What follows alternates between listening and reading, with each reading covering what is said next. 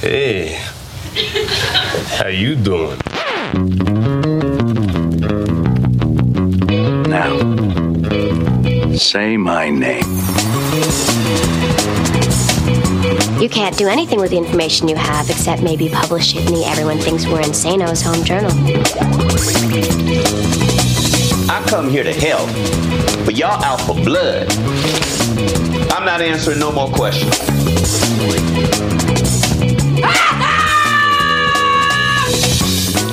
Bonjour à tous et à toutes, bienvenue autour de la table d'un épisode et j'arrête, épisode 38. C'est le podcast 100% série de l'Association française des critiques de séries en partenariat avec Binge Audio.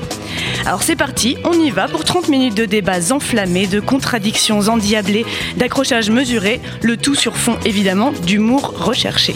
C'est parti pour ce nouvel épisode du podcast qui porte bien son nom aujourd'hui, car nous allons tenter de répondre à cette question pas du tout difficile, comment faut-il regarder des Next one, next one, next one, next Whoa, one. wait, what, wait, wait, wait. What, what, what? That's the last one. Ici Marie Turcan de Business Insider pour vous servir, prête à cuisiner nos trois journalistes chroniqueurs et leur faire avouer leurs pratiques de visionnage les plus sombres. J'ai nommé Marion Olité de Combini. Salut Marie. Asma El Mardi de Brain Damaged. Hello. Et Pierre Langlais de Télérama. Salut. Alors, cher public, chers auditeurs, merci hein, d'avoir mis en pause votre binge-watching d'hiver de Friends pour l'occasion. Quant à vous, chers invités, vous allez être obligés de nous dire toute la vérité, rien que la vérité. Que vous ayez regardé l'intégrale de Rick and Morty sur votre iPhone en accéléré ou que vous attendiez patiemment chaque nouvel épisode inédit de Castle sur France 2, vous allez pouvoir tout confesser ici. Mais avant ça, un premier son qui devrait vous rappeler quelque chose.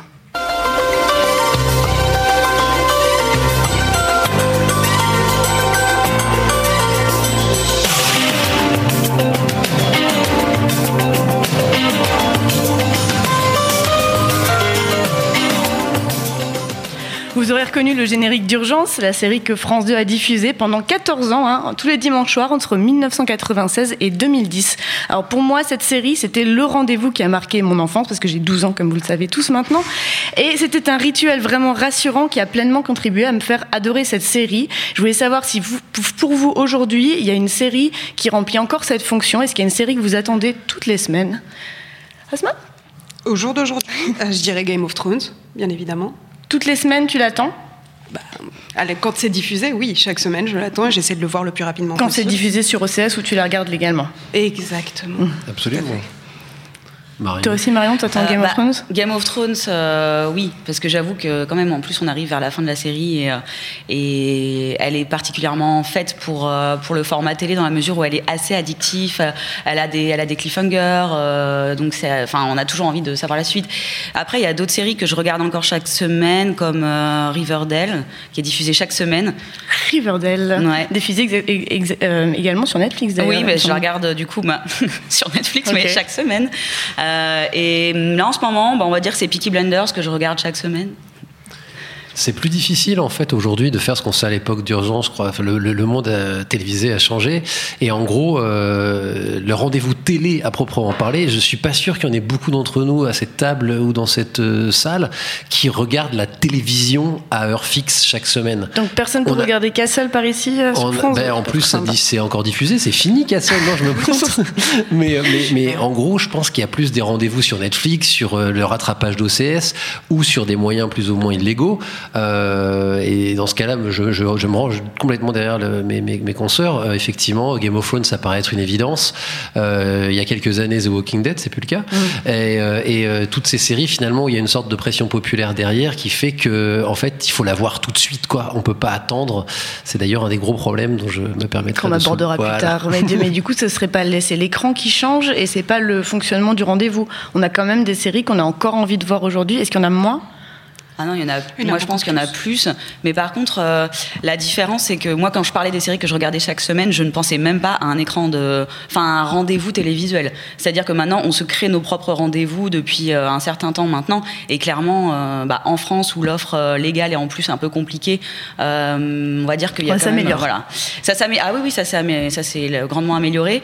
Euh, mais oui, du coup, la télévision en, en tant que telle, non, je la regarde pas. Mais par contre, il y a quand même ce truc de s'il y a un nouvel épisode qui arrive euh, sur d'autres euh, d'autres offres euh, chaque semaine. on, on peut avoir envie de le regarder. Bah alors justement, est-ce que pour revenir à un, un nouvel épisode, on a besoin du cliffhanger? Je pense que pour, pour, pour résumer, cliffhanger, c'est donc cette dernière scène avant, à la fin d'un épisode qui vous donne envie de revoir, de, de continuer et de voir le prochain. Est-ce que euh, on a besoin de ça pour avoir envie de revenir euh, vers une série aujourd'hui? Non, clairement pas. Enfin, en tout cas, pour moi, non, euh, parce que euh, je crois que pour aller dans la continuité de ce que disait Marion, euh, il y a tellement de séries que finalement, il y a même des apps qui servent à ça maintenant. On a tous notre calendrier, les trucs qu'on regarde, et en fait, à moins que la série commence à devenir nulle, ce qui est, ce qui est par exemple pour revenir à The Walking Dead, euh, on est habitué et on, on y reste fidèle entre guillemets jusqu'au bout. Alors sauf si ça dure trop. Euh, et du coup, je crois qu'on est est devenu beaucoup plus fidèle aujourd'hui une fois qu'on s'est engagé. Euh, et donc on n'a plus besoin qu'il y ait un fort cliffhanger ou qu'il se passe un truc incroyable. On demande juste à avoir notre ration hebdomadaire. C'est un peu maso, ça, non? Non, si c'est des séries de qualité, je pense que c'est pas maso. Par contre, effectivement, ça bouffe énormément de temps. Euh, là où peut-être à une époque, on se laissait le droit d'abandonner d'une semaine sur l'autre une série parce qu'on attendait juste à ce qu'elle elle nous tienne, elle ne, elle ne nous lâche plus, quoi. C'était un peu le cas quand même au début de Game of Thrones, par exemple. Il y avait quand même beaucoup de cliffhangers, vu que c'était une série de fantasy qui débarquait quand même à la télévision, qui est un genre qu'on ne connaissait pas vraiment depuis les années 90. Parce Donc- qu'elle cherchait à nous séduire, mais maintenant c'est fait. Exactement, mais au fil du temps, je suis complètement d'accord, on n'a plus besoin de cliffhanger à partir du moment où les personnages nous ont séduits et nous ont donné envie de revenir chaque semaine. Et pourtant, la télé américaine les utilise encore beaucoup, mais pour euh, garder ce rendez-vous télévisuel. Donc, ça- on se demande dans quelle mesure c'est pas juste un outil pour garder les téléspectateurs. The Walking Dead l'a fait il y a pas si longtemps que ça, euh, en, euh, Et a avec beaucoup énervé les fans d'ailleurs. Euh, Ouais, a beaucoup beaucoup énervé les fans parce qu'on avait l'impression que ça créait un cliffhanger pour euh, pour rien et, et Surtout en basé fin de sur saison. rien. Ouais. Surtout en fin de saison, c'était Mais ça a cartonné en audience. euh, C'était vraiment un truc façon euh, Dallas, euh, JR. euh, Enfin, c'est vraiment ce genre de truc. Est-il mort? Game of Thrones a joué là-dessus aussi avec Jon Snow. euh, Donc ça existe encore à la télé. Après, euh, non, qualitativement, on n'en a pas besoin. Alors avec l'avènement des plateformes que vous connaissez, Amazon Prime Video, Hulu et peut-être citons une petite Netflix qui vient, qui vient, qui perd sa peine, euh, on, on- on- on se pose moins la question du cliffhanger parce qu'on va forcément aborder la question du binge watching. Euh, L'idée du binge watching est donc d'enfiler, de consommer des épisodes les uns après les autres. Pierre Langlais est déjà en train de faire craquer ses ses phalanges. Mais euh, et, et- et pour illustrer ça, moi, je me, ça, me, ça me fait toujours penser à un épisode de la série de Portlandia, qui est une série parodique euh, dans laquelle il y a un extrait où un couple est en train de se faire happer dans une série dans Battlestar Galactica. On va écouter un petit extrait. Let's watch this. Okay, listen. One episode, and then we go to dessert. Okay, we'll definitely make it. Gotta be 40 minutes tops. This will be good. I heard really good things about it. It's not just regular science fiction. It's actually good. I love you. Il semblerait que ce soit également le générique d'un épisode euh, et Enfin, c'est un élément en tout cas de notre générique, c'est Le le, next fameux one, next, next one, one. next one, c'est ça exactement. Et ouais. ben voilà, bah c'est pour, pour, pour vous spoiler du coup cet épisode, euh, ils finissent euh, tous les deux au chômage, complètement avachis, ils ont enfilé euh, 10 jours de série, ils en peuvent plus. Alors c'est évidemment un peu extrême, mais pour vous, c'est quoi le binge watching À partir de combien d'épisodes on, on binge watch une série? La, Marion. défini- la définition, elle n'est pas, elle est pas hyper claire. euh, pour Netflix, qui est devenu un peu le, le, le chantre, enfin le symbole du binge watching, un épisode, euh, enfin un binge watching, c'est euh, entre, je crois, deux, à partir de deux euh, jusqu'à 4-5 épisodes de. Deux, c'est pas beaucoup. Hein. Ah oui, c'est Bah, raisonnable. Deux, c'est la trilogie du c'est le samedi. début. euh. Leur définition, selon eux, c'était ça. Mais après, il n'y a pas vraiment une définition claire et nette. Mais à partir de 2 jusqu'à l'infini, euh, pour eux, c'est du binge-watching. Mais ils disent entre 2 et 6, on va dire.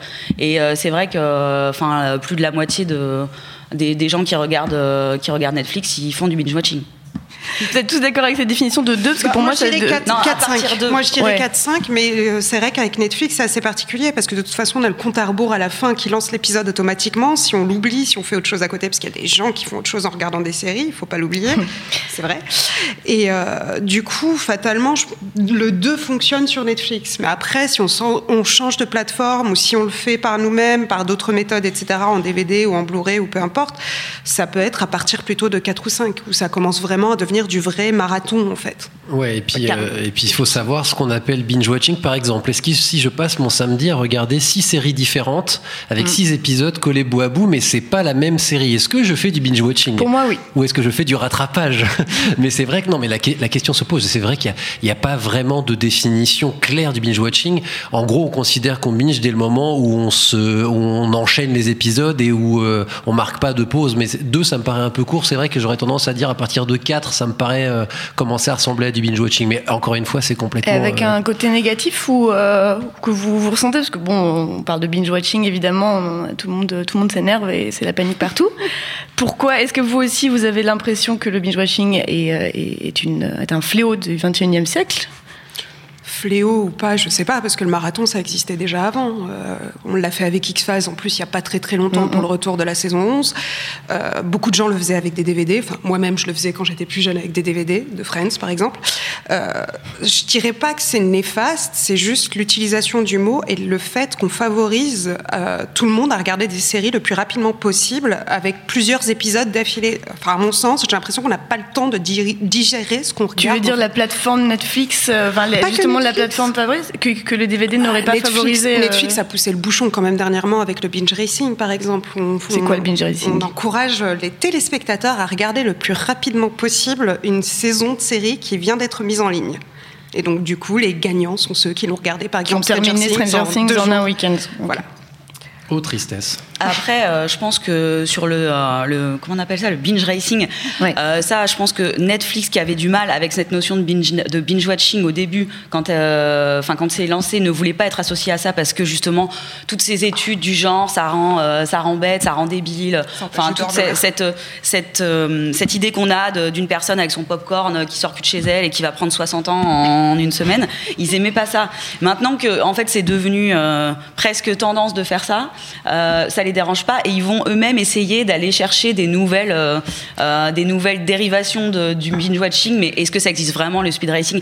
On peut, ça peut arriver, mais euh, La, bon, la pratique existe. hein. Il y, a des- il y a eu des stats qui ont montré que 300 000 Oui, personnes ont est-ce que, regardé le est-ce premier. que les oui. stats, c'est pas Netflix qui les fournit eux-mêmes parce que ça, ça travaille de leur toute façon, communication Netflix produit toutes les stats. Bien sûr, donc il faut se méfier de ces choses-là. C'est vrai que c'est plus des effets d'appel que des véritables pratiques. Ceci étant dit, euh, il y a peut-être des gens qui s'amusent à faire ça. Moi, je suis assez d'accord avec Asma. Le binge, le binge en soi, je vois pas où est le problème si vous voulez rattraper un truc, que vous avez, ou revoir une série et que vous avez envie de vous passer votre week-end devant la télé. Je ne vois pas du tout où est le problème. Le problème, c'est quand il y a une pression populaire pour aller au plus vite et qu'il faut absolument regarder la série là, maintenant, tout de suite. Et c'est vrai que moi, personnellement, je ne binge que quand je n'ai plus le choix. C'est-à-dire que, bon, en plus, comme c'est mon métier, des fois, j'ai pas le choix. Il faut que je regarde vite avant de pouvoir écrire un papier. Donc, c'est un peu biaisé. Mais euh, je ne, je pense, et c'est là que je suis vieux jeu, que la meilleure façon d'apprécier une série, c'est de la regarder patiemment, d'apprécier ses épisodes les uns après les autres. Alors, pas forcément avec une semaine d'écart, mais au moins avec quelques heures ou quelques jours pour respirer, pour penser la série. Sauf si, et c'est là que Netflix est en train de faire quelque chose d'intéressant, sauf si la série est conçue pour être bingée. Mais à partir de ce Comme moment-là. quelle série, par exemple? Bah, euh, ça ou Sense8, tu binge-watch Sense8 Moi, j'ai binge-watché Sense8 Mais parce est-ce que je trouve que ça joue des codes de la série et que ce n'est pas construit comme une série, à mon sens. Je trouve que ça joue des codes du cinéma parce que justement, ceux qui l'ont créé viennent du cinéma et que fatalement, la construction narrative de la série fait que c'est beaucoup plus à même d'être binge-watché que d'être regardé un épisode toutes les deux, trois heures ou, ou même le lendemain ou le surlendemain. Je pense à Dark, série allemande qui, euh, qui a été lancée il y a pas longtemps sur Netflix euh, et qui, euh, à mon- moi j'ai vu les deux premiers épisodes, je me suis dit, si, hein et à partir du troisième, je fais ah et là j'ai vachement aimé. Et en fait, je me dis si j'avais vu juste une semaine et puis la semaine d'après l'épisode 2 et puis à bout, il m'aurait fallu trois semaines avant de rentrer dans le truc et là j'aurais peut-être pas accroché. Mais comme j'ai pu aller plus vite, j'ai accroché. Ça nous rend plus tolérants aux, séries, ça nous, ça nous donne envie de leur laisser un peu plus de temps devant elles. Si on se dit, bon, je vais en regarder deux, je suis pas prête, j'ai le troisième qui est juste là, je vais en regarder un troisième, est-ce que du coup, ça nous rend plus sympa ou est-ce que, euh, est-ce qu'on a juste perdu un peu d'esprit critique? Non, ça, moi, je, je pense pas que le binge-watching nous fait perdre en esprit critique. Euh, au contraire, ça nous permet parfois euh, des expositions ou des pilotes, parce que les pilotes de Netflix sont assez spécifiques. Il y en a qui sont un peu foirés. Je me souviens, par, exemple, d'avoir vu, bon, il n'y avait pas de sous-titres et c'était un working progress, mais quand même, le, pilote de Jessica Jones, je l'avais trouvé euh, un peu chiant. Je voyais pas où, la série voulait en venir. Et heureusement que j'ai vu les épisodes suivants, quoi.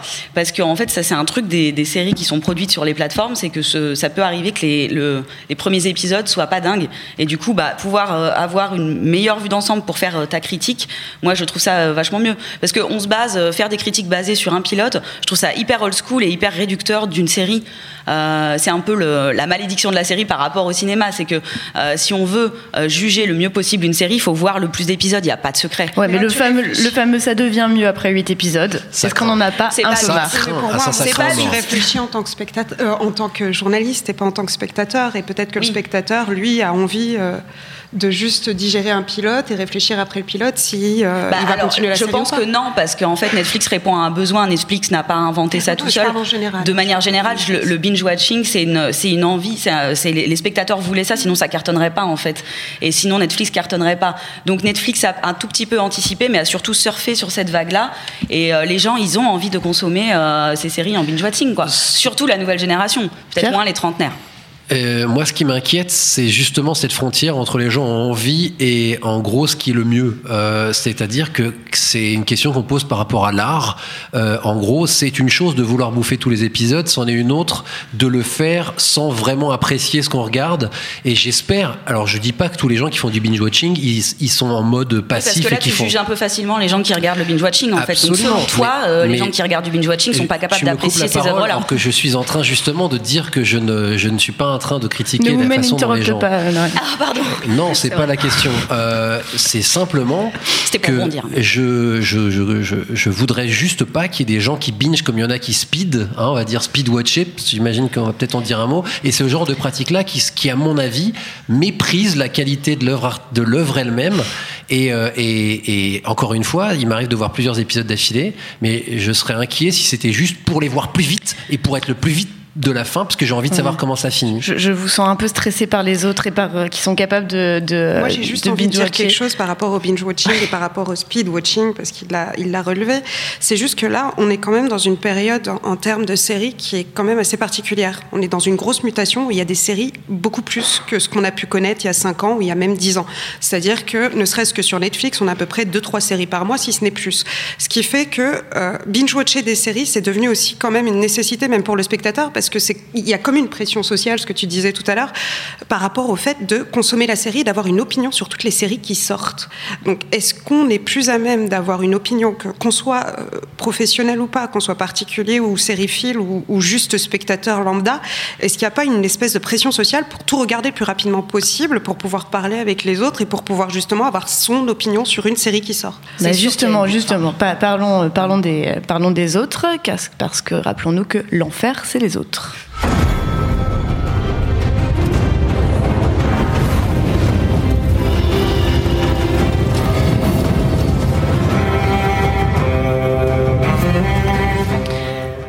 Alors, je, vous- je vous C'est sens tout chamboulé par tous, ces, par tous ces gens qui regardent les séries plus vite que vous. Alors, on va parler des choses qui dérangent, on va parler des spoilers, évidemment. Euh, ces petites informations sur les nouvelles séries, sur les séries que vous n'avez pas vues, qui vont vous déranger, qui vont vous embêter, qui vont vous révéler une partie de l'intrigue ou toute l'intrigue ou je ne sais pas quel est le, le troisième prénom du deuxième personnage euh, secondaire. Est-ce que les spoilers, c'est, est-ce que s'énerver contre les spoilers, c'est pas un peu has-been? Qu'est-ce que vous en pensez? Je m'en fous, je suis has-been. Alors, Je- Bon, alors Ma- Ma- Marion, Marion va nous dire, euh, va nous dire euh, pourquoi elle s'énerve pas et après Pierre euh, va être réac. Ouais. Euh, non, bah déjà, je m'énerve pas à cause du métier que je fais. Euh, si je devais euh, le prendre mal à chaque fois que je me faisais spoiler une série, bon bah je serais pas, je bosserais pas dans ce milieu-là. Et après, je pense que. Enfin, moi, j'ai pas de- de- d'expérience de, de, spoilers qui m'ont complètement gâché. Quand la série est bonne, euh, si t'entends que euh, machin il est mort euh, dans tel épisode, et ben te- et que tu, enfin, si c'est bien fait, en fait, moi, j'estime que ça ne ça ne me gâche pas le, le plaisir. Et après, il y a un espèce de, de- Même pour Game of Thrones saison 1, épisode. On sait pas. Moi, je le savais avant. Ça t'a pas gâché le. Non, Il y a parce un twist la dans la- scène pour ceux qui n'ont pas vu Game of. Thrones. En le, sa- en- en le sachant, je me suis concentrée en fait sur la- la- l'architecture de la scène et la manière dont c'est fait. Et visuellement, c'est une très belle scène. Donc en fait, le spoiler se permettrait de sublimer Bah, la règle. C'est très bizarre parce que les gens gueulent, enfin, euh, à longueur de temps, nous, dans les commentaires euh, de Binge, le site dont je m'occupe, euh, sur les séries. Mais en fait, c'est les premiers à spoiler euh, dans les commentaires aussi. Donc ils aiment ça et euh, ils aiment aussi euh, tout ce qui est.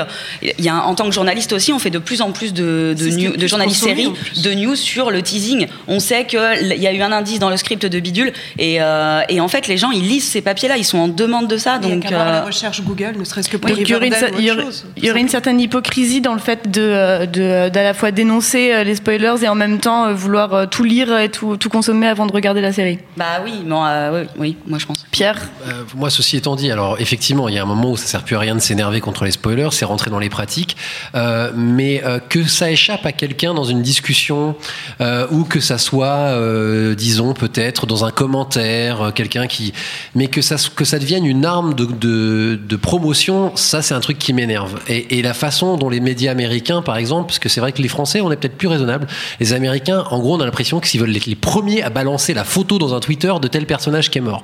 Il y avait eu un certain personnage de Game of Thrones, pas celui qui est derrière nous, mais un peu plus jeune, qui euh, a eu une, une fin cruelle, en tout cas pendant un temps, et qui avait été affiché en, en couve de, du New York Post. Ils avaient fait une couve Game Over, mais avec la tronche du type dessus, qui est là pour le, pour le coup de la provocation. Et moi, ce qui m'énerve, c'est quand je vois des séries, je suis désolé, je m'acharne sur The Walking Dead, mais comme The Walking Dead, qui nous fait tous les deux jours euh, euh, des- de la news que les médias américains reprennent en mode oh là là tel personnage va enfin un personnage va mourir ou tel personnage pour moi une série c'est pas un tel va mourir ou un tel va vivre ou un tel c'est limiter c'est limiter les séries à des enjeux qui sont à mon avis complètement secondaires et c'est là que le spoiler m'énerve. C'est-à-dire que le spoiler c'est un détail et pour autant pourquoi pas si les gens aiment ça mais ça fait pas une série et, et, et perdre du temps à s'exciter sur la mort de tel personnage hypothétique à mon avis c'est que l'essence même on des parle, séries. on parle pas de deux, trois séries euh, hyper mainstream et qui en fait le, le- culte du con- ne concernerait que celle-ci? Bah, globalement, les spoilers, ouais. Parce que là, on a parlé de Game of Thrones, The Walking Dead, on peut parler de Breaking Bad à un moment où il y avait, euh, il y avait un peu cette folie, mais, mais finalement, ça se fait- concentre. euh, Mais le spoiler vient aussi du fait que quand on, quand on regarde, euh, euh, quand on est à fond sur une série, parce qu'effectivement il y a une dictature de la hype euh, dans le monde des séries. C'est-à-dire que quand euh, Stranger Things sort, si t'as pas regardé euh, Stranger Things dans le week-end, à la machine à café, autour de toi, tes proches, tout le monde va t'en parler, tout le monde va dire, au fait, dans cet épisode, t'as vu quand bidule machin, et du coup t'es là, là là là là là là là. Enfin, t'essayes de d'éviter les. d'éviter Alors, j'ai deux spoils. questions. Déjà. Est-ce que vous avez vraiment une machine à café? Parce que bon, à chaque fois, on dit, je sais pas quoi dire à la machine à café, moi je ne comprends C'est une pas. métaphore. J'ai pas de machine. C'est une métaphore, Voilà. la machine. Bah, à nous, café. on en a Mais une, en mais- deuxième lieu, qu'est-ce qui vous énerve tellement à être en retard? Euh, Il y avait un article pas mal du, New Yorker sur, euh, sur le, le joy of missing out, qui est pas le Mm. fear of missing out, qui est le fait que en fait tu prends un peu du plaisir à avoir loupé un événement qui a rendu Internet fou pendant deux jours, et, euh, et, et tu te dis bah c'est pas grave, et au final si j'ai regardé Stranger Things dans deux mois, c'est pas grave. Est-ce que est-ce que c'est pas un peu euh, vers là qu'on pourrait tendre Est-ce que ce serait pas une espèce de supériorité euh, Tu es sage, Marie. bah, je sais bien, j'essaye. Ah oui, je suis complètement d'accord, ça serait formidable. Après, Non, malheureusement, autour, de vous, autour- déjà. autour de cette table, on est mal barré parce que comme c'est notre job, notre évidemment, métier, le ça. missing out, ça veut dire qu'on fait pas notre boulot. Mais, mais, Ouais. mais pour le public, euh, ouais, moi j'adore voir des gens me dire, là aujourd'hui j'ai reçu un tweet d'une aide qui disait, ah dis donc, euh, j'ai lu un, un de vos papiers, j'ai vu que Mad Men c'était super, je viens de commencer, j'adore. Je dis bah voilà c'est super c'était c'est fini depuis un bail et la personne se met à Mad Men bah tant mieux. Et et il y a pas de mal Euh, moi je me suis mis il y a pas longtemps à The Good Place euh, complètement à la bourre par rapport à plein de monde et c'est cool c'est bien aussi Bah, du coup, personne Moi, n'a j'ai n'est sous découvert. Breaking Bad super, long- euh, super tard et Lost aussi, pareil. Je suis complètement passée à côté de la hype Lost. Bah, du coup, qu'est-ce qui vous énerve? Parce que là, j'ai aussi vu un article de Thomas Messia sur Slate.fr qui s'appelle Comment les accros aux séries m'ont dégoûté d'en regarder. Il l'a sorti il y a pas très longtemps. Et il y a, il y a, il y a certains postulats qui peuvent être intéressants comme. Déjà, j'aime pas les accros aux séries, Ouais, ça, des- ça me plaît pas. J'ai pas du tout aimé ce papier, mais Ouais, bref. mais en même temps, c'est un peu le discours que j'ai l'impression que vous portez. Non. Vous êtes, vous êtes agacé par les gens qui regardent plus vite Ah, que moi, vous. non. Ah non, moi je suis pas agacée, je dis juste que c'est une réalité. Et après, euh, bah en fait, non, chacun doit avoir l'intelligence de faire ce qu'il a envie de faire. Si t'as envie de te mater Stranger Things quand ça sort parce que t'adores cette série et que ça fait un an que tu l'attends, pas de problème. Euh, si t'as envie de te remater, enfin de découvrir The Wire ou Breaking Bad dix ans après tout le monde, pas de souci non plus. Enfin, pour moi, c'est vraiment le binge, enfin la démocratisation de- des plateformes euh, de streaming, ça, sert aussi à ça. En fait, chacun peut aller à son rythme. Après, si t'es dans un cercle particulier qui fait qu'il y a vraiment une, un truc pressant ou euh, si t'as pas vu telle série, on dit euh, ah nana, il y a des gens qui ressentent ça, notamment ce fameux euh, journaliste, mais je trouve qu'il a un peu tout confondu, hein, le, le cinéma, Vous les séries, ça, ça, ça me, ça me gêne vraiment le, le papier. Alors, on a, on a parlé des plateformes, on a parlé des gens, on n'a pas beaucoup parlé encore des formats. Et est-ce que les plateformes modifient les formats?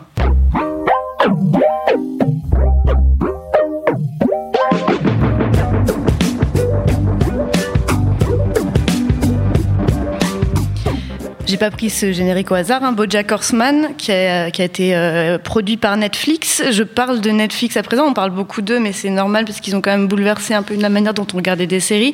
Netflix, en mars 2017, on dé- a décidé d'a- d'ajouter un tout petit bouton qui s'appelle Passer l'intro sur euh, ces génériques. Est-ce que pour vous, c'est le sacrilège ultime Mais cool pas, je m'en sers. Du tout, moi je le faisais déjà à l'époque des DVD. J'appuyais sur, ta télé. sur le chapitre suivant. Mais euh, tout- tout dépend de la manière dont on regarde la série. C'est-à-dire que le générique, déjà, il avait disparu pendant une grosse période à la télévision. C'est-à-dire qu'on avait des petites pastilles de 5 secondes. Grey's Anatomy, euh, Sur toutes les chaînes de network américaines, Voilà. ça continue d'être le cas. Donc voilà, on avait des petites pastilles. Après, le générique, tout dépend. Il peut y avoir des génériques qui sont sublissimes, qu'on n'a vraiment pas envie de zapper, même si on se fait un binge-watch. Et il y a d'autres génériques qui, sont, qui tapent un peu sur le système et qu'on n'a pas envie de revoir euh, à chaque épisode, tout simplement. Est-ce que aussi c'est pas que une, une trahison euh, au créateur de ce générique de, de- de proposer aux spectateurs de pouvoir le zapper comme ça en un clic euh Bah, dans la mesure où on va le voir euh, à peu près 15 fois d'affilée, je pense que si on le regarde une ou deux fois, euh, quand on en a envie, euh, le créateur se sentira pas trahi. Si, Marion. Et je pense que Il est ça. triste. je pense que ça répond encore une fois euh, à un besoin. On le faisait naturellement chez nous euh, quand on regarde plusieurs épisodes d'affilée. Effectivement, euh, il y a très peu de génériques que je ne zappe pas. Par exemple, Dexter, je le zappais rarement parce Ouais. que vraiment il est super. En fait, euh, voilà, moi je suis totalement d'accord euh, sur le fait que les les génériques sublimissimes, on les regarde, on a tendance à les regarder euh, un peu plus que d'autres qui peuvent. Le générique d'House of Cards, au secours quoi. Euh, Enfin, on veut tous le zapper quoi. Celui de Westworld est magnifique, par exemple. Oui, voilà. Pierre ouais. Mais si on fait, si on, si on re- se remet dans le cadre du binge, je suis d'accord, on va pas se taper 15 fois de générique. En revanche, si c'est une fois par semaine, la question se pose un peu différemment parce que c'est un petit peu l'appel à la, je vais dire à la prière, mais c'est un peu le moment, voilà, où la, la- la- c'est un peu ça, c'est notre religion, hein, le- le- les cloches qui sonnent, quoi. Voilà, c'est l'heure de regarder notre série, on la regarde. Et d'ailleurs, à la base, ça sert à ça le générique, hein. c'est à te rappeler vers ta télé puisque c'est l'heure où ta série commence. Dans les consommations modernes, c'est vrai que la question se pose plus beaucoup. Ceci étant dit, moi, pour moi, la solution ultime, c'est les séries qui ont, c'est les séries qui ont des génériques variables. Ouais. Alors celui de Game of Thrones, des fois, c'est un peu long quand même, ça a tendance à me gaver, donc je le passe Game régulièrement. qui change un petit peu, on voit les, on Ouais, voit les les, décors les villes, changent les un décors peu, et les ouais. villes et ça donne un peu une idée de dans quelle ville on va aller dans ces épisodes-là. Mais euh, voilà, après, euh, je- j'en ai pas. Enfin, il y avait Weeds à une époque qui faisait ça, mais les, les génériques qui s'a- qui s'adaptent. Fargo a fait quelque chose d'assez sublime avec ça, euh, en, en changeant justement le, en changeant quasiment le, en incrustant le générique dans l'histoire. Et ça, je trouve ça assez malin. Mister Robot le fait un petit peu aussi. Et ça, Bah, c'est un moyen de pas. De... Je parle de ce petit bouton, c'est pas c'est pas vraiment lui qui cristallise toutes les critiques. hein. On va dans quelque chose de plus loin où, euh, Netflix aujourd'hui propose de, euh, de changer le format pour l'adapter au contenu. Je m'explique. Les frères Duffer, par exemple, qui ont créé Stranger Things euh, pour la saison 2, ils ont expliqué que ont ils ont filmé en plus gros plan les personnages parce que ça se regarde mieux sur un téléphone portable. Et pour aller encore plus loin, il y a un cadre de Netflix qui a récemment dit qu'il n'était pas opposé au fait qu'il y ait deux montages différents pour les mêmes séries. C'est-à-dire que celui qui va regarder sa série sur un ordi, bah, il verra, il verra pas forcément le même montage, les mêmes plans que sur un téléphone portable. Et c'est, est-ce que là aussi on est dans une dérive ou est-ce que c'est un média qui s'adapte au mode de consommation des gens? Et dans ce cas-là, on peut vraiment pas trop râler. Asma. On est dans une grosse phase de testing. Et on le voit bien aussi avec des plateformes comme Black Pills, comme Studio Plus, qui essaient de, de faire des séries digitales qui sont exclusivement faites pour être consommées sur des téléphones portables. Donc du coup, moi, ça m'étonne, ça m'étonne pas et ça ne me dérange pas qu'on essaye. Maintenant, il faut voir aussi à côté s'il y a vraiment une consommation et une demande derrière. Donc tant qu'on n'a pas ces données-là et ces chiffres-là, et avec Netflix, c'est un peu compliqué d'avoir ces, ces- ces données-là de, de, de- Bah, ce qu'on sait quand même, c'est que les gens regardent de, plus en plus de séries sur leur téléphone portable. Ça, c'est c'est quand Mais même. ça dépend de quand même l'âge, ça dépend de la, la, la- la structure sociale, ça dépend des usages des gens en fait. Et puis là, toi, tu n'auras plus le choix. Si tu regardes, si, si Ouais. eux, ils décident de te fournir cette série-là, puisque si tu la regardes sur ton téléphone portable, il y a peut-être des choses que tu ne verras pas de ton voisin qui regardera sur ordinateur. Il faut une démocratie, euh, c'est là que je ferai pas trop mon vieux schnock, mais ceux qui veulent, qu'ils le fassent. Mais ceux comme moi qui ne se pensent pas une seconde à regarder une série sur un téléphone portable, pour moi, je, non. non. Non, pour moi, une série, c'est sur un écran, au pire une tablette, mais au mieux un écran de télé. Non, mais euh, sur un téléphone portable, ça peut être, mais enfin, ça peut être un divertissement, mais par pitié, lisez des livres dans le métro, quoi. Enfin, il y a un moment où, enfin, c'est encore Pierre, on une dit fois, pas c'est pour d'injonction. remplir- Non, mais tu vois très bien ce que je veux dire. Par pitié, c'est moi, si je donne mon opinion. Euh, personnellement, j'ai envie de voir une, une série, de la voir, pas de, pas de, de voir vaguement dans le coin de mon écran en même temps qu'il y a mes, alertes Facebook et Twitter qui apparaissent dans des coins et tout. Bah, justement, est-ce qu'il vous arrive de faire autre chose en regardant une série? Oui, bien sûr. Sacrilège. Qu'est-ce que vous faites? Non, mais qu'il y a une différence entre, entre mm, j'ai regardé un SMS et avoir une discussion de 20 minutes avec la personne qui est à côté de toi pendant ça une dépend série de la série, ça dépend du genre de la série. Moi, il y a des Donc, il y a séries des qui séries- sont des soaps que je vais regarder euh, en faisant attention, je vais raconter ma vie, du tricot, je sais pas, de la couture, euh, mon ménage ou peu importe. Enfin, euh, ça dépend vraiment de la série. Si elle capte ton attention, euh, c'est un peu normal que tu restes devant ton écran et que tu sois, euh, s'il y a du mystère, si la narration est compliquée, s'il y a une immersion du spectateur, c'est totalement normal que tu sois happé par la série. Après, s'il y a une série qui est clairement de l'ordre de divertissement, ça peut arriver de faire carrément autre chose à côté, puisque c'est du divertissement et c'est quelque chose qui nous relaxe à la base. Tous les gens qui regardent euh, NCIS, euh, Castle et compagnie euh, depuis euh, 47 ans, souvent c'est ils mangent en même temps. Enfin, mon père, mon père fait ça, mais il regarde d'un œil distrait. Pour lui, pour moi, depuis toujours, les séries ont toujours eu des, formats différents, et c'est en ça que moi je suis pas tant le- les, les Black Pills et compagnie. C'est des séries de 10 minutes qui sont faites pour un format où tu es dans le métro, tu écoutes un podcast, ou tu regardes une série, ou, ou tu lis un bouquin. Mais je veux dire, on te laisse le choix de le faire. Mais pour moi, euh, artistiquement, euh, il y a vraiment plein de niveaux de, il y a plein de styles et de niveaux de séries différentes. Donc euh, celle où je suis, je vais pas regarder Mindhunter en faisant autre chose. Mais par contre, euh, il y a, enfin Riverdale, je peux la regarder euh, en repassant, euh, en étant sur Instagram, en faisant une story en même temps. Enfin, Mais est-ce que- Twin Peaks The Return, je faisais mon tricot en même temps. Est-ce que là, tu donnes pas de l'eau au moulin de gens, des gens qui disent que finalement la série est l'objet capitaliste par excellence, euh, qui est en fait créé pour euh, pour divertir et ne sera jamais à la Marie, hauteur, euh, ne Ça sera dépend. jamais à la hauteur du cinéma. Ça dépend. euh, Alors non, ça dépend de quel. euh, le cinéma aussi est Bah, complètement au capitaliste. Cinoche, hein. Et moi au Ouais. j'entends plus Voilà, les gens qui bouffent que les gens qui regardent Et, l'écran. et donc, tout, euh, ces- tout le cinéma mainstream et ces merdes de films de super-héros à la con là qui sont hyper nuls, Supergirl limite c'est mieux. Enfin, je veux dire bon. Faut juste prononcer le mot cinéma dans un podcast de série et c'est bon. Non mais en fait ce que je veux dire c'est que j'adore le cinéma, mais par exemple, tout ce qui est artistiquement. euh, artistiquement, c'est naze. On sait tous que c'est les mêmes ressorts dramatiques, que c'est exactement la même chose, mais Le fatalement. procès, Et les gens font Voilà. autre chose en regardant les films aussi. Je vois, ils passent ça. à la téloche et en DVD et les gens font autre chose en les regardant. Et il y a même des cinoches maintenant, tu peux manger en même temps, ils t'apportent ton plat et tout. Donc euh, bon, finalement, euh, c'est on dirait que c'est les pratiques de la télévision qui s'exportent dans la salle obscure. et le capitalisme il est de toute façon partout. Donc il y a des séries qui sont particulièrement capitalistes, je suis d'accord avec toi. Il y a des films qui le sont aussi particulièrement. Donc on fait Oui, un faux procès aux séries.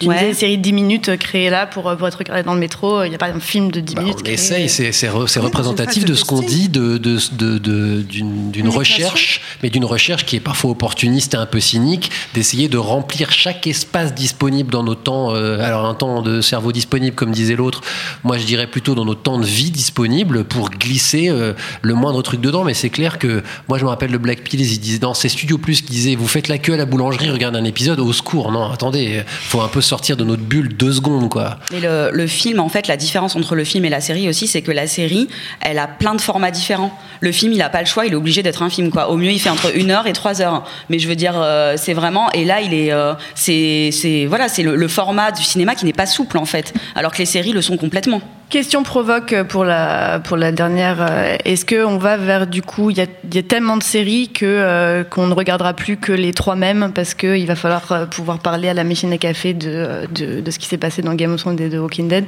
et qu'on n'a plus le temps de rien faire d'autre? Bah, ce qui est sûr, c'est qu'il y a déjà un peu ça. C'est-à-dire qu'il y a des séries qui, qui ont réussi à, à presque devenir obligatoires. J'exagère, mais c'est une des raisons pour lesquelles la grosse hype, c'était au contraire de dire Bah, moi, je regarde pas Game of Thrones. Et du coup, c'est devenu gringos de dire qu'on regarde pas Game of Thrones. Of vicieux- missing out. Mais il y a des séries qui sont comme ça et qu'on a presque plus le choix. Mais j'espère, j'espère que les gens continuent à regarder des petites choses que les gens, euh, que c'est à ça aussi que sert la critique. hein. on, va, on va- on va se passer du cirage de secondes, mais aussi à peut-être des fois mettre le doigt sur un truc que les gens n'ont pas vu. Asma, et puis dire, après on laisse la parole à notre cher Moi, public. ce que je trouve rigolo, c'est que euh, j'ai des amis qui sont pas du tout dans les séries et qui sont pas du tout euh, on va dire ça comme ça. Et euh, c'est très marrant parce que quand tu vois leur consommation série, tu vois qu'ils vont vers des choses très mainstream, mais qui vont aussi vers des petites pépites de HBO de- que tu peux trouver sur OCS ou que tu peux trouver ailleurs. Enfin, et euh, du coup, je pense que c'est vraiment tout à chacun. Ok, d'accord, il y a des gros phénomènes de, de, de société et populaires comme Game of Thrones, Walking Dead, etc. Mais ça, ça ne date pas de maintenant. C'est-à-dire qu'il y a eu X-Files il y a 20 ans, il y a eu Twin Peaks, il y a eu Dallas. C'est le phénomène série. Quand une série est vue par beaucoup de gens, fatalement, ça devient un- une culture populaire. C'est aussi simple que ça. Eh bien, assez parlé de nous. Hein. Y a-t-il une fan de binge racing dans la salle? Est-ce qu'il y a quelqu'un qui regarde ses séries 50% plus lentement pour ne pas en louper une miette? Venez vous exprimer au micro d'un épisode des Jarrettes. Monsieur Oui, alors euh, effectivement, euh, je pense que quand on est très très sériephile, on a tendance à être, euh, à avoir d'autres amis sériephiles, à être sur les réseaux sociaux, et donc tous les, toutes les thématiques que vous avez évoquées, on connaît le risque du spoiler, la pression de voir les différentes séries. Honnêtement, je pense que l'intérêt, c'est peut-être d'arriver aussi à sélectionner sa manière de regarder par rapport à une série en question. Euh, si on a une série fétiche, peut-être qu'on va la consommer différemment que les séries qu'il faut voir, mais qui sont pas forcément celles qu'on préfère, mais il faut voir pour pouvoir en parler. Euh, moi, ce qui symbolise beaucoup ça, c'est Twin Peaks euh, The Return, où honnêtement, j'avais tellement envie de savoir ce qu'il y aurait dans la saison 3 et mais je suis tellement content que les fans aient respecté et qu'on n'ait pas donné finalement de, de spoiler. Euh, pas de possibilité de binge-watcher parce qu'on revenait, ça avait beau être euh, Netflix, on revenait sur, de, sur euh, pardon, c'était sur Showtime, on revenait sur euh, un épisode par semaine et donc il y avait une attente, il y avait une qui permettait aussi de voilà de, de, de, de consommer différemment. Et honnêtement, aller contre cette tendance, euh, ça, faisait, ça faisait aussi du bien. Donc je sais pas, est-ce que vous, vous pensez pas qu'il y a aussi une manière de, euh, suivant la série, il y a une manière de, de consommer peut-être différemment? Euh, oui, je suis complètement d'accord. Et euh, je pense aussi que c'est c'est une manière de, respecter, d'honorer le travail des scénaristes et euh, ne serait-ce que des réalisateurs, de prendre le temps de digérer ce qu'ils nous proposent. Euh, moi, j'ai remarqué quand je consomme une série pour le boulot euh, assez rapidement, que ce soit une Netflix ou, euh, ou tout autre, peu importe, qu'on nous donne en avance, j'ai J'aime beaucoup revenir à cette série plus tard parce que j'y vois des choses que je n'ai pas vues en fait dans la rapidité et dans les, le, le- le- on va dire l'immédiateté de ce que des contraintes de mon travail. Donc du coup, je pense que c'est bien parfois de choisir les séries qui se prêtent à une diffusion, on va dire épisodique qui est le propre de la série à la base, feuilletonnante, euh, et de d'autres de, se permettre, comme des sitcoms, etc., euh, que ce soit, je sais pas, Friends sur Netflix ou How I Met Mother, de se permettre de regarder ces séries euh, avec, je sais pas, 10 épisodes d'affilée pour le fun, parce que ça nous fait plaisir, tout simplement. Pierre, une série que tu regardes toutes les semaines volontairement? Ah, euh, ça c'est le pied, mais on n'y a pas déjà répondu. Ça, je, vais donc contourner ta question. Et juste pour répondre à, notre ami ici présent, euh, et, pour euh, plus soyer ce qu'avait dit Marion tout à l'heure, il y a des séries qui sont faites justement pour être regardées d'un œil plus discret. Et, c'est vrai que je crois que tu citais NCIS, bah, c'est des séries où on nous répète 40 fois la même information, et ça sert à ça aussi. C'est pas forcément celle que la critique porte au nu, et parce que voilà, elles sont peut-être un peu plus classiques, un peu moins recherchées, un peu plus banales, euh, mais elles ont aussi cet intérêt-là, euh, c'est qu'elles servent à une autre, un autre type de consommation euh, qui n'est pas le binge, qui est plutôt le, le bon vieux rendez-vous de la comfort food, comme disent les Américains, de s'asseoir là et puis de regarder d'un œil distrait et de quand même tout comprendre ce qui se passe. C'est déjà la fin de cet épisode 38 d'un épisode, d'un épisode des Jarrettes, le podcast 100% série de l'Association française des critiques de séries, l'ACS, en partenariat avec Binge Audio. Merci à Marion Olité de Combini, Asma El Mardi de Brain Damage et Pierre Langlais de Télérama pour ces petites confessions et ces grands débats. Merci à la technique et au public venu par milliers pour nous écouter ce soir.